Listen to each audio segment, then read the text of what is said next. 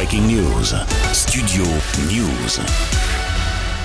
Une violente explosion dans le 5e arrondissement de Paris a provoqué l'effondrement d'un immeuble alors que plusieurs autres ont été incendiés cet après-midi vers 17h, place Alphonse Lavaran, dans le quartier du Val-de-Grâce. Selon un premier bilan provisoire, il y a plusieurs blessés graves, mais au vu des dégâts, il pourrait être beaucoup plus lourd. Sur place, les secours sont à l'œuvre, notamment pour retrouver des survivants. Selon les dernières informations, il s'agirait d'une explosion au gaz, soit à l'intérieur ou tout près d'une école américaine du 5e arrondissement de la capitale. Breaking news. Studio News.